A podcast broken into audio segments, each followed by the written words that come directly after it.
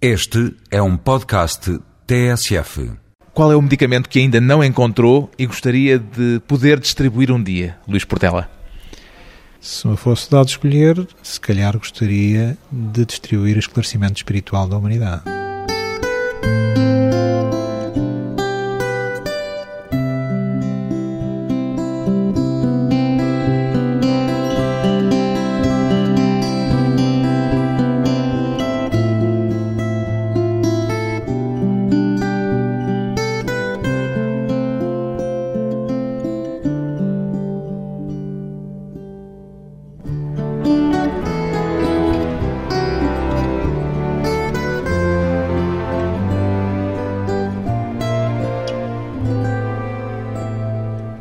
Portela, 54 anos, médico e empresário, aqui há tempos dizia textualmente: A minha vocação continua a não ser isto. Qual é ela então, Luís Portela?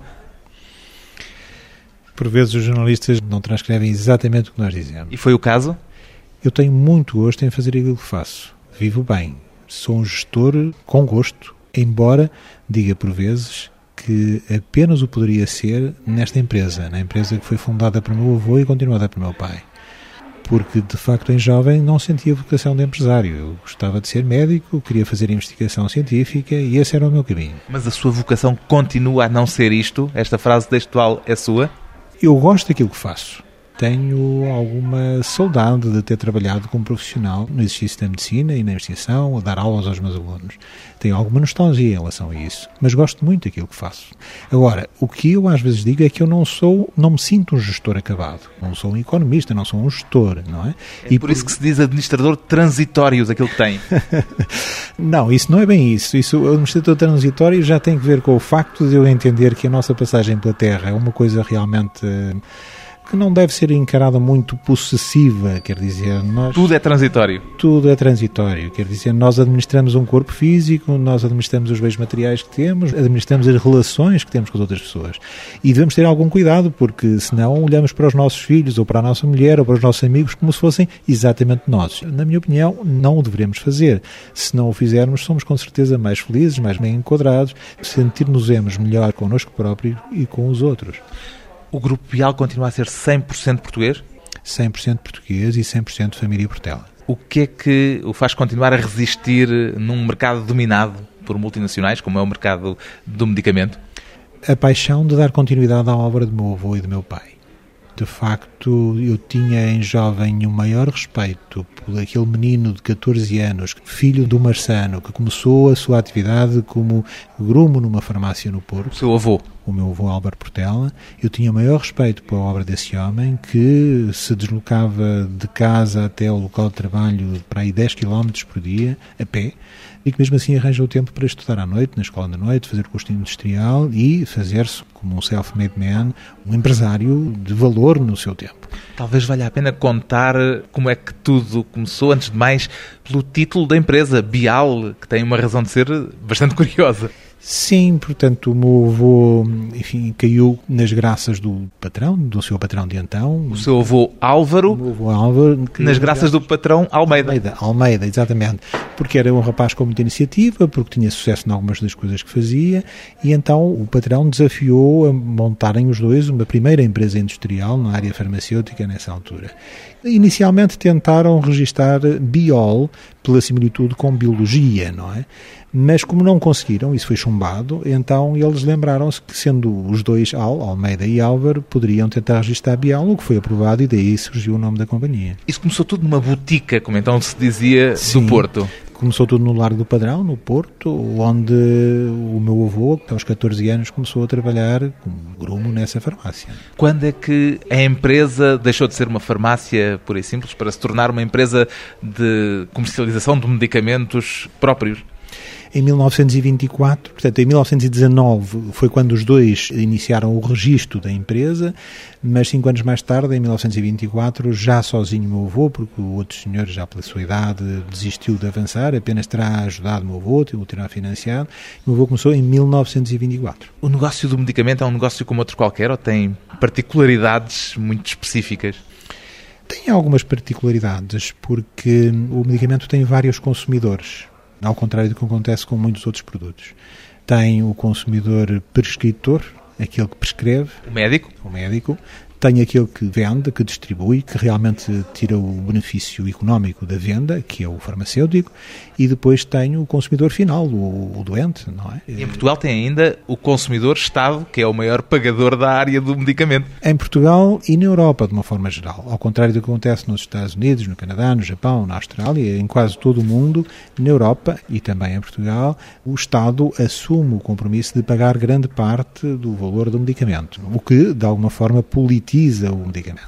Este negócio, pode-se dizer, caiu-lhe nos braços muito cedo. Alguma vez teve dúvidas se era isso que queria fazer na vida?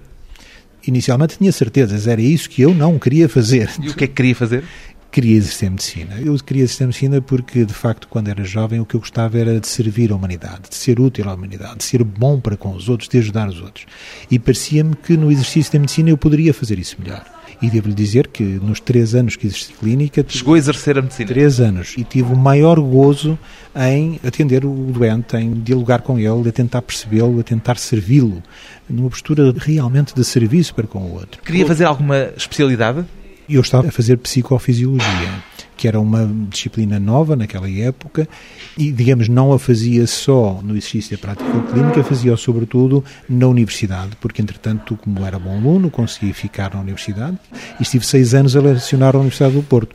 E senti necessidade de interromper a minha atividade, porque o meu pai faleceu com a idade de 50 anos, ainda eu estava na faculdade, e senti-me então muito dividido entre dar continuidade à obra do meu avô e do meu pai ou dar continuidade àquela que eu tinha idealizado ser a minha carreira, a minha profissão. E ficou até hoje no negócio de família? Fiquei porque, apesar de ter conseguido uma bolsa para ir doutorar-me a Cambridge, na Inglaterra, não consegui encontrar comprador para os 31% que tinha herdado do meu pai naquela altura, não é? E como não consegui comprador, terminei por optar por deixar da minha carreira e me dedicar à empresa. Era um problema que provavelmente não teria hoje. Não, curiosamente, dois ou três anos depois de ter começado, já a empresa faturava mais do dobro do que quando eu comecei e então começaram a surgir algumas ofertas. Durante alguns anos ainda dei alguma atenção a uma ou outra oferta, mas comecei a reparar que as ofertas sempre eram muito maiores do que as anteriores. Cada oferta que chegava sempre era muito maior do que a anterior. Mas melhor era esperar. Melhor era esperar e fui esperando até agora. E... Mantém essas ofertas? Eh, não, sabe, deixei depois de dar atenção a isso porque dediquei-me à empresa, as coisas correram bem, digamos, e hoje, com 54 anos, já não faria muito sentido voltar para trás e fazer outras coisas. Por outro lado, também devo dizer, em bom da verdade, que quando dois dos meus filhos homens resolveram trabalhar na empresa e dedicarem-se a elas, isso serviu de incentivo, então, para, de alguma forma, concentrar agora, nos últimos anos, também na preparação da quarta geração. Portanto, é uma sucessão dinástica, pode-se dizer. Não, eu não olho isso assim, sabe? Porque o que eu entendo é que tenho a obrigação de criar condições para que a gestão futura seja tão forte ou mais forte do que a gestão atual.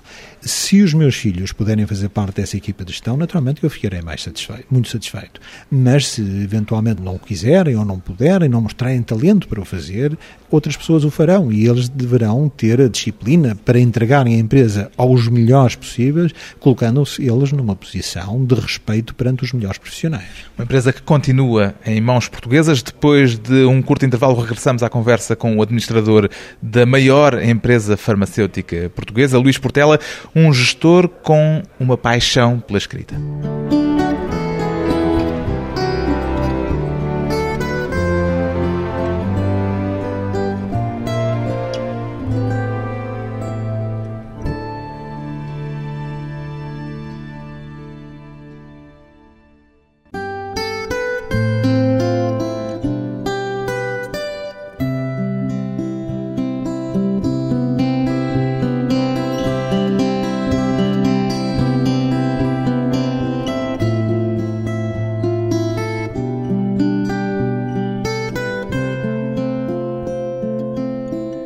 Regresso à conversa com o principal responsável pelo maior grupo farmacêutico português, o Grupo Bial, um empresário que também se dedica à escrita, como um hobby, como um processo catártico. O que é que o leva a escrever, Luís Portela? De facto, desde muito jovem, que sempre gostei de refletir eh, na vida, de uma forma geral. Recordo-me que aos 12, 13 anos já lia coisas mais ou menos sérias, já não lia livros de aventuras, nem livros aos quadradinhos, como se usava naquela época. Coisas sérias em que universos? Por onde é que navegava? Coisas de ordem existencial, lia coisas de religião, lia coisas existenciais, lembro-me de ler livros do yoga, lembro-me de ler livros de espiritismo, de ler a Bíblia, por exemplo, que é uma coisa que não é muito normal, um miúdo de 13, 14, 15 anos tomar a iniciativa por si próprio de ler a Bíblia ou de ler grande parte da Bíblia. Portanto, procurava ler muita coisa e procurava informar-me de coisas de algo profundas. E sempre assim foi ao longo da vida. Sempre gostei muito de ler, sempre gostei muito de aprender. Depois, quando me dediquei a, primeiro à medicina e depois já à indústria farmacêutica, comecei a sentir a partir de certa altura que a nossa experiência de vida, à medida que os anos vão passando, a nossa experiência de vida vai sendo mais rica. E esse é um, é enriquecimento que eu direi gratuito. Nós vamos tendo uma maior riqueza interior por força do contacto com os outros, por força das vivências que temos, por força das leituras que vamos fazendo. E sendo esse enriquecimento natural, é bom partilhá-lo a partir de certa altura, quase que sentimos, pelo menos isso aconteceu comigo, necessidade de partilhar as minhas experiências, de partilhar essa riqueza que eu sinto que vou adquirindo em mim próprio. E é por isso que escreve. E por isso senti necessidade de escrever. E admitia, desde os meus 20 e tal anos, que até aos 40 eu tenho é que aprender, essencialmente. E depois dos 40, se calhar, se tiver uma oportunidade e tal. Transmitir depois. E tinha 38 ou 39 anos quando surgiu uma oportunidade para começar a escrever, eh, e faço com muito gosto, hoje como um hobby, ao domingo Portanto, durante a semana eu digo que trabalho, ao domingo eu normalmente leio com mais profundidade e escrevo os meus textos. Já houve quem notasse que escreve sobre coisas opostas àquilo que faz. Subscreve esta afirmação? Não, eu escrevo sobre a vida e o que faço é viver. Não há uma barreira entre a atividade de um gestor numa grande empresa e esse homem que ao domingo se senta para pôr no papel reflexões, pensamentos, vivências? Não, na minha perspectiva não, sabe? Eu acho que isso seria assim se eu me deixasse embriagar pelo sentido materialista da vida. Porque quando escrevo, explano o sentir de um espiritualista.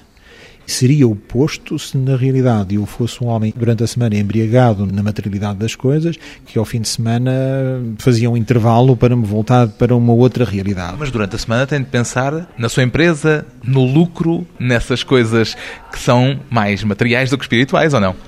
Voltamos às nossas primeiras palavras de há pouco. Faço um exercício transitório, digamos, disso. Na minha concepção, olho para essas coisas como um exercício puro de gestão. Eu procuro fazer a gestão dos bens materiais que me rodeiam de uma forma que me parece a mim, por aquilo que eu sinto, não demasiado apegado às coisas, não demasiado agarrado ou embriagado com elas. Naquilo que escreve, aparentemente, há uma preocupação maior com o indivíduo do que com o social. Isso corresponde a uma escolha ou uma maneira de ser? Penso que, sobretudo, uma maneira de ser. De facto, eu valorizo muito os valores profundos.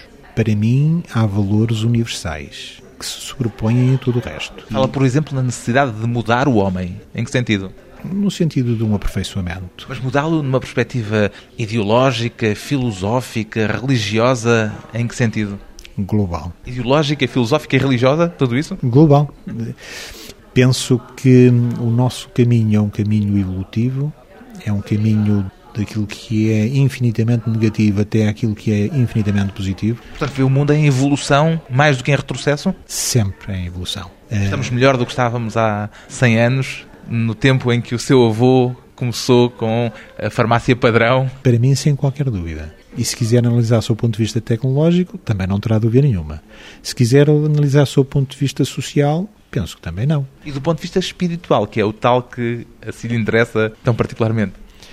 Também penso que não. Porque repara, ainda hoje o homem é capaz de se diladiar em guerras incríveis, mas tem, em relação ao Iraque ou em relação ao Afeganistão, tem uma grande parte da população mundial com espírito crítico em relação a essas posturas guerreiras. Ainda hoje o homem é capaz de, numa arena, picar touro, levar o touro até à morte, ter algum prazer em relação a fazer mal a outro ser vivo. Mas, se formos um pouco mais para trás, vemos que, há cerca de dois mil anos, os homens tinham prazer em ver outros homens degladiarem-se com feras em circos mais ou menos semelhantes àqueles onde hoje se fazem as touradas, não é? Portanto, evolução também. Há aqui uma evolução também, não é? Então, e a famosa crise de valores de que tanto se fala?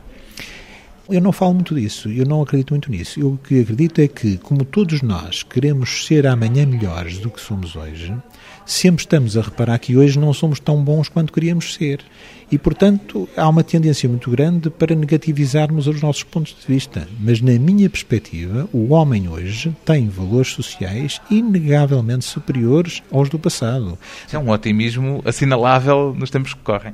É natural, porque na realidade nós sentimos que pesa à humanidade, pesa às consciências das pessoas atitudes como essas cada vez mais o homem percebe que esse não é o caminho. Mas isso tudo vai ao arrepio daquilo que é diagnosticado muito frequentemente por muita gente como uma era de materialismo em que vivemos. Não partilha, portanto, dessa visão? Não, não partilho e acho que normalmente as pessoas focam mais a atenção nisso porque isso é mais espetacular. E, portanto, às vezes até parece que esse é o mundo real mas na minha perspectiva não o é de facto. Na minha perspectiva, por trás de uma aparente realidade de interesses materiais desmedidos, há uma grande maioria de fundo que tem interesses claramente diferentes desses. Há pouco apresentou-se como espiritualista. Quer explicar o conceito brevemente? É apenas admitir aquilo que talvez 90 e tal por cento da humanidade admite. Como eu lhe disse, comecei desde muito jovem a ler coisas desse género, não é desse tipo, e fui descobrindo que, de facto, 90 e tal por cento da humanidade admite a vida para além da morte física. Espiritualismo e espiritismo têm pontos de contacto? Para mim são coisas diferentes. O espiritismo é uma determinada corrente religiosa ou, ou próximo da religiosa. Espiritualismo é aquele que acredita que existe algo para além da morte física. Fiz-lhe a pergunta porque vi a seu respeito uma referência em que era apresentado como um paladino da investigação de fenómenos mediúnicos e espirituais. Portanto, eh, eu admito a existência da vida para além da morte física e, desde muito jovem, sempre me fez muita impressão como é que muitos fenómenos assinalados ao longo da história da humanidade não estavam ainda cientificamente demonstrados. Eu digo cientificamente demonstrados a sua veracidade ou a sua não veracidade. Ou seja, desde jovem que eu fui entendendo que havia muitos fenómenos descritos, assinalados por muita gente, assinalados por gente de ciência, de medicina, que, contudo, não eram investigados sob o ponto de vista do rigor do método científico. Apenas grande parte da ciência se opunha, por princípio, à sua existência. Ponto final. Sem os investigar em profundidade, sem demonstrar a sua não existência. Por outro lado, essa mesma humanidade, vestindo outra roupagem, sob o ponto de vista religioso, admitia, por questão de fé, a generalidade desses fenómenos. O que a mim me inquietava, como é que é possível as pessoas, sob o ponto de vista de fé, admitirem tantas coisas? Como é que eu posso ver pessoas, digamos, eh, o que me faz impressão, pela estrada fora, quilómetros e quilómetros, a fazerem promessas por questões de fé? E como é que eu posso ver essa mesma sociedade, enquanto ciência, a negar tudo isso? E a dizer, não, nada disso existe, não sei o quê tal. Pretende é esbater as fronteiras entre a fé e a ciência? Não, o que eu gostaria é que tudo isso se esclarecesse. Porque, digamos, no percurso da humanidade, aquilo que não é conhecido normalmente é chamado de misterioso, é chamado de inexistente, é chamado de fábula, disto ou daquilo. E há uns que negam e há outros que simplesmente se entregam numa postura adulatória. O que eu desejo para a humanidade é que encontre um ponto de equilíbrio entre essas situações. É que deixe de adular, que deixe de crer no fantástico por crer e que deixe de negar por negar, que se coloque numa posição do meio, o chamado caminho do meio, defendido por tantas filosofias orientais, o caminho do meio, que será o caminho de investigar sob o rigor do mérito científico e tentar demonstrar o que é que é verdade e o que é que é mentira. O que eu admito é que parte dessas coisas são verdade, parte dessas coisas são mentira. O que me parece que interessa à humanidade é esclarecer isso mesmo. Por isso, algumas pessoas às vezes confundem aquilo que eu defendo e defendo que por exemplo, o chamado fenómeno mediúnico, seja investigado sob o rigor do método científico para ser esclarecido e para se perceber o que é que é verdade e o que é que é mentira em tudo isso. Não se reconhece então como paladino? Não, paladino, podem-me chamar isso ou outras coisas, eu não, não me reconheço. O caminho do meio, o caminho da busca de respostas. Depois de mais um breve intervalo, voltamos com Luís Portela e os incentivos à investigação.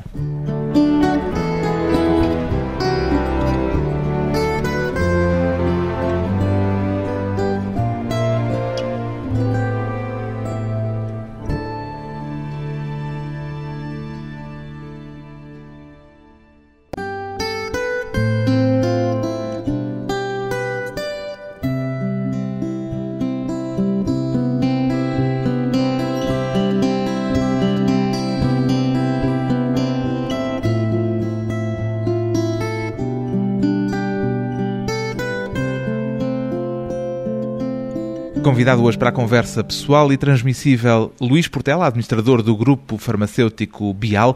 A empresa dá lucro, Luís Portela?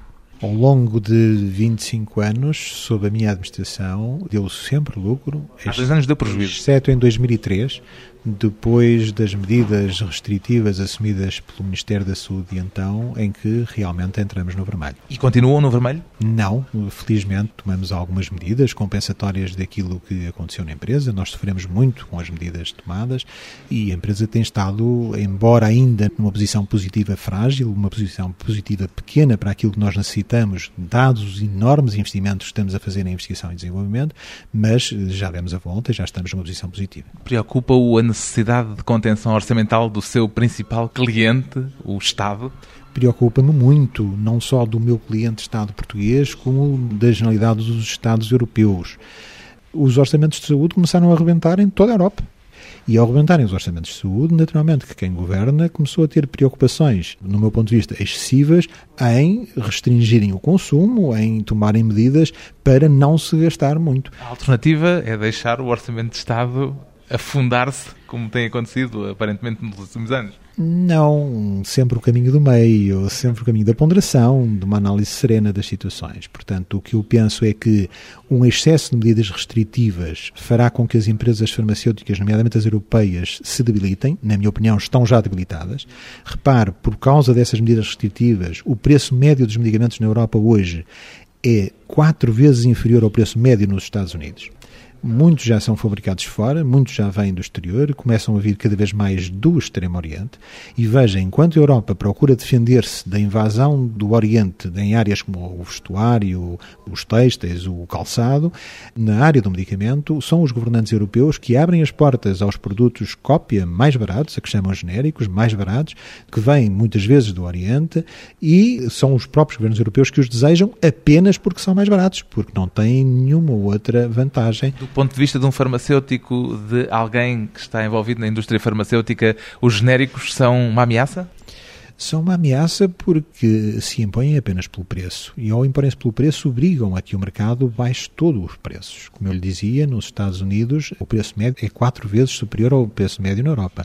O que quer dizer que as empresas norte-americanas têm margens muito superiores às empresas europeias. O que quer dizer que com essas margens podem investir muito mais que as empresas europeias em investigação e desenvolvimento. O que quer dizer que, sob o ponto de vista de competitividade, têm ultrapassado de longe aquilo que se faz hoje na Europa. Têm ao mercado novas soluções terapêuticas, novos medicamentos, têm ganho cota de mercado e hoje impõem-se em todo o mundo, ao contrário dos europeus que estão numa posição mais frágil. O que está a defender é uma atitude protecionista. Não, estou a defender uma atitude liberal. Atitude... Protecionista? Não, repare bem, nos Se há um preço mais barato para um mesmo produto, o que é normal é que a entidade pagadora, neste caso é o Estado, vá pelo mais barato ou não? Pois, mas aquilo que eu defenderia era uma maior liberalização. Portanto, nos Estados Unidos, como o Estado não paga medicamentos, então o Estado deixa que os medicamentos sejam comercializados de uma forma praticamente livre.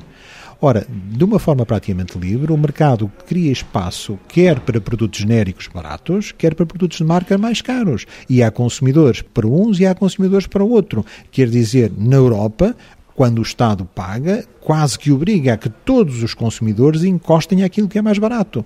Ora, eu penso que, numa forma livre, o consumidor deve ter a liberdade de escolher produtos de marca, de escolher produtos que lhe ofereçam confiança. Isso pode escolher. A questão do genérico é uma opção. Eh, de cada vez menos. E, sobretudo, quando os produtos de marca são obrigados a encostar os seus preços aos genéricos, são obrigados a baixar os seus preços, as empresas de cada vez têm menos margens para investir em investigação e trazerem mais novos produtos, mais bons novos produtos para o mercado. A Bial anunciou a intenção de reservar 15% de faturação para a investigação. Já tiveram retorno do investimento feito nos últimos anos nesta área? Não é uma intenção, é uma realidade. E já não são 15, são 20%. Agora já são 20%? Nós, este ano, estamos a faturar cerca de 100 milhões de euros e estamos a investir em investigação e desenvolvimento 20 milhões de euros. São 20% da faturação.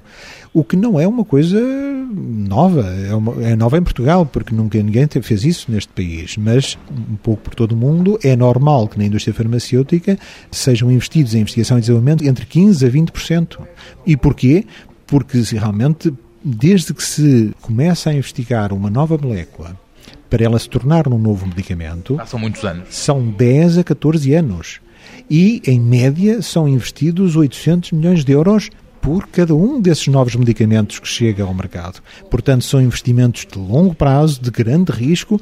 Portanto, como eu lhe dizia há pouco, as empresas precisam de ter margem de manobra para poderem fazer isso. Se deixarem ter margem de manobra, o que se pode esperar é que não haja novos medicamentos para a cura da SIDA, para a cura do cancro, para a cura definitiva da hipertensão e de tantos outros males que afligem a humanidade. Qual é a principal área de trabalho em que se tem dedicado nas duas unidades que têm, na Trofa e em Bilbao? Sim, nós temos dois centros de investigação, um na Trofa e outro em Bilbao, que se dedicam exclusivamente a doenças do sistema nervoso central e da área cardiovascular. Além disso, a Fundação Bial atribui bolsas de investigação científica que costumam ter muitos candidatos. Sim, portanto, o nosso compromisso dos laboratórios Bial com a inovação é tão grande que nós sentimos, a partir de certa altura, a necessidade de, em Portugal, contribuir para que os hábitos de investigação e desenvolvimento, os hábitos de inovação na área da ciência, na área da saúde, pudessem ser aumentados. E por isso criamos inicialmente um prémio, o Prémio Bial, que hoje é um, enfim, um importante prémio de saúde na Europa, e um pouco mais tarde, isto foi em 1984, e em 1994 criamos bolsas de investigação na área das neurociências. Ou seja, procuramos apoiar investigadores, e tivemos realmente uma procura muito grande, tivemos mais de 600 investigadores de 20 e poucos países diferentes a beneficiarem dessas bolsas de investigação. Nunca houve reparos da comunidade científica no regulamento de atribuição dessas bolsas? Reparos porquê? Pergunto-lhe isto porque me percebi que o objetivo das bolsas, diz o regulamento, é incentivar a investigação nas áreas da psicofisiologia e da parapsicologia. Ah, não, sobre isso não. Repare, quando... Para a psicologia é uma área reconhecida cientificamente? Deixe-me voltar um bocadinho atrás. Quando resolvemos criar estas áreas, entendemos que isto deveria ser feito de uma forma independente. Não pelos laboratórios Bial, mas por uma instituição que criássemos, independente do laboratório, que se veio a chamar a Fundação Bial, e para a criarmos, nós desafiamos o Conselho de Reitores das Universidades Portuguesas para, conosco, criar e gerir, fazer a administração dessa fundação.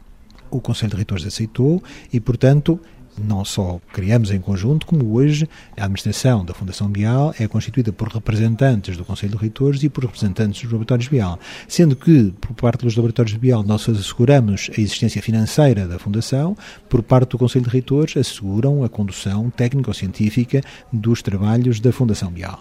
Com as bolsas, nós tínhamos consciência de que, com as verbas que tínhamos disponíveis, não podíamos apoiar toda a área da saúde, toda a área da ciência em geral, e devíamos nos concentrar em um ou, dois, nichos onde houvesse uma grande margem de progressão científica, onde uh, fazer ciência não fosse demasiado caro e onde alguns investigadores portugueses pudessem ter capacidade para evoluir e fazer progressão. A parapsicologia. Exatamente. Portanto, aí fomos encontrar a área da psicofisiologia, repare que, ou neurofisiologia, se quiser chamar-lhe assim, onde há investigadores portugueses de grande tradição, como o Casal Damásio, como o professor Fernando Lopes da Silva, como o professor Alexandre Castro Caldas, pessoas que têm grande tradição nesta área, a nível internacional, e foi essa escolhida uma área também de grande progressão.